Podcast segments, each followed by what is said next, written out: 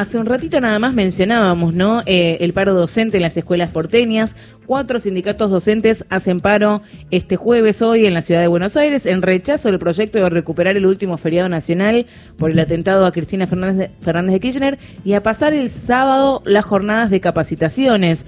Los docentes consideran que es un avance sobre los derechos laborales, ¿no? Con Horacio Rodríguez Larreta, que está en campaña eh, hacia el 2023 y agitando por derecha la confrontación como parte de su discurso de campaña. Pero de esto vamos a hablar con Alejandra López, ella es secretaria general de SADOP, el Sindicato Argentino de Docentes.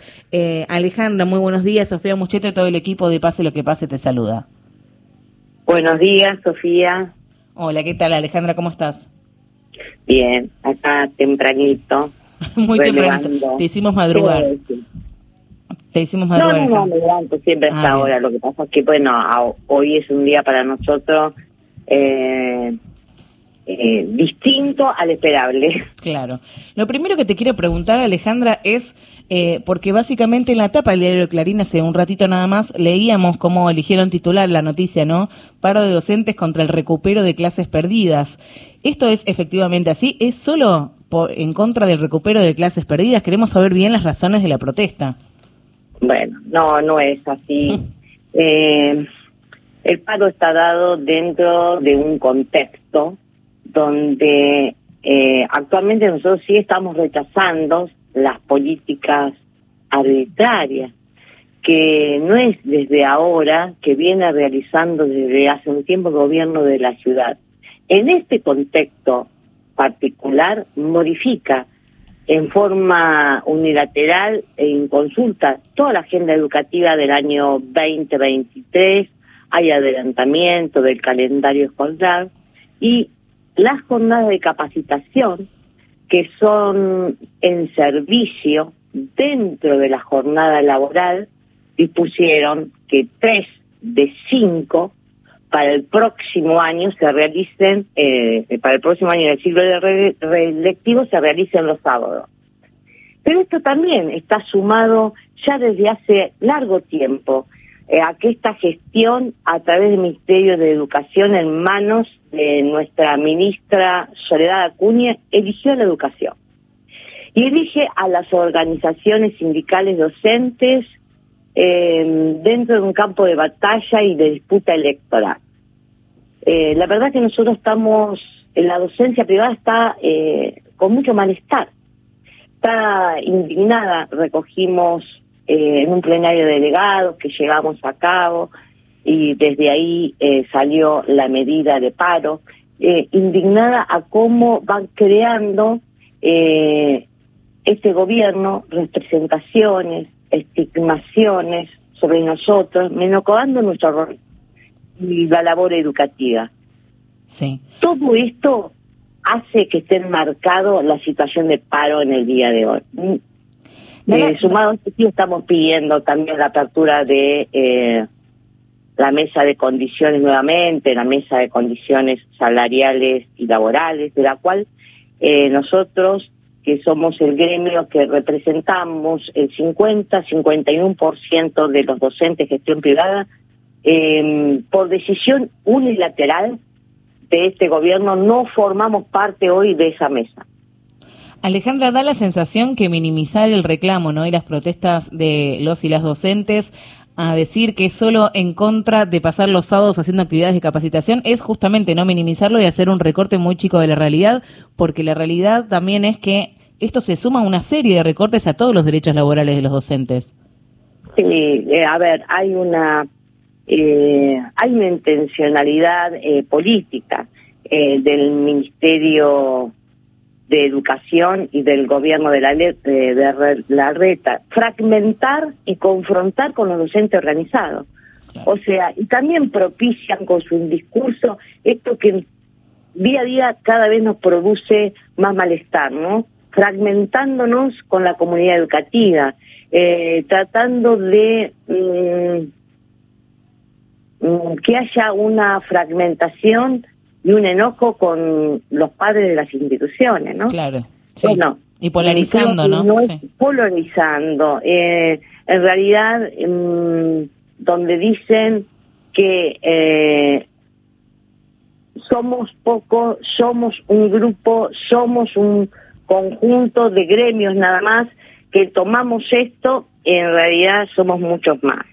Creo que eh, eh, en tanto y en cuanto siga habiendo eh, posiciones arbitrarias y no convoquen realmente a sostener una mesa de diálogo, porque hay algo que a nosotros nos queda claro, se necesita valores para aceptar la diferencia y construir la búsqueda de consenso. Y la verdad que desde esta eh, desde este ministerio no lo vemos.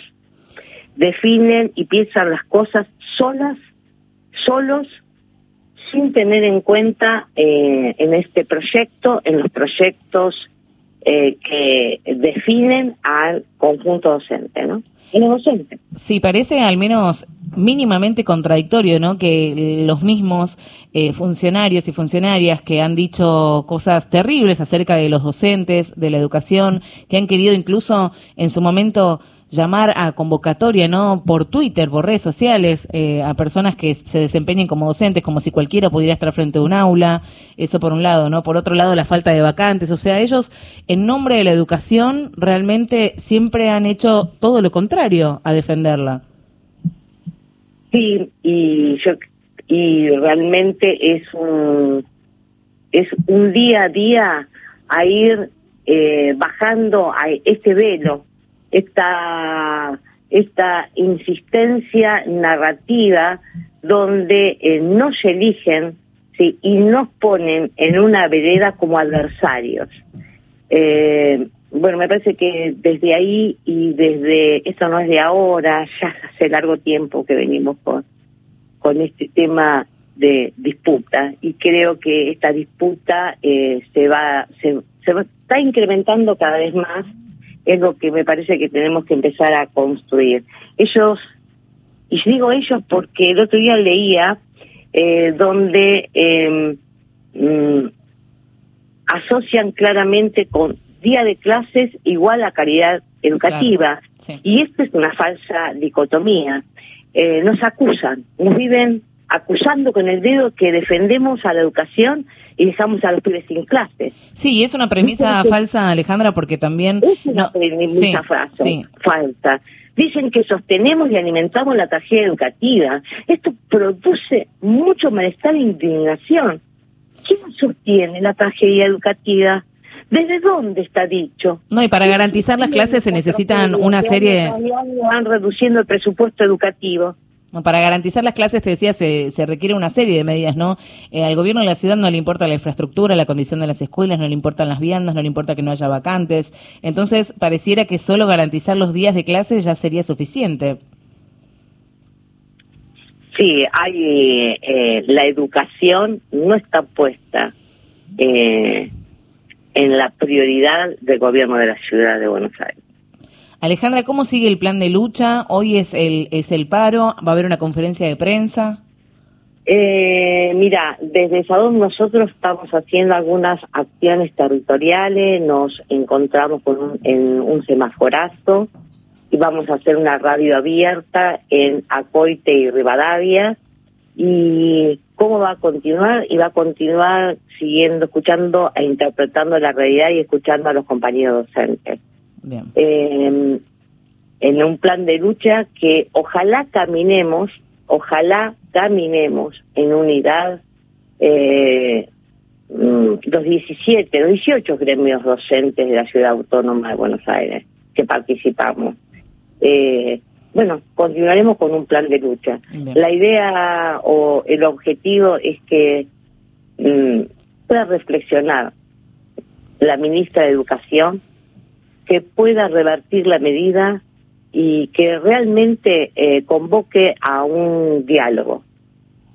Y que convoque al SADOP a participar, que las escuelas de gestión privada representan en esta ciudad al 51% de la gestión eh, y que mm, no siga sosteniendo la unilateralidad del rechazo por el cual no nos convoca a un diálogo ni y ni siquiera responde eh, por iniciativa alguna medida administrativa cuando eh, refutamos por qué no nos convoca a la mesa de condiciones eh, salariales y laborales.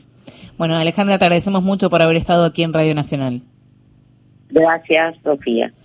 Bueno, hablábamos con Alejandra López, ella es secretaria general de SADOP, el sindicato docente de Capital Federal. Recordemos que hoy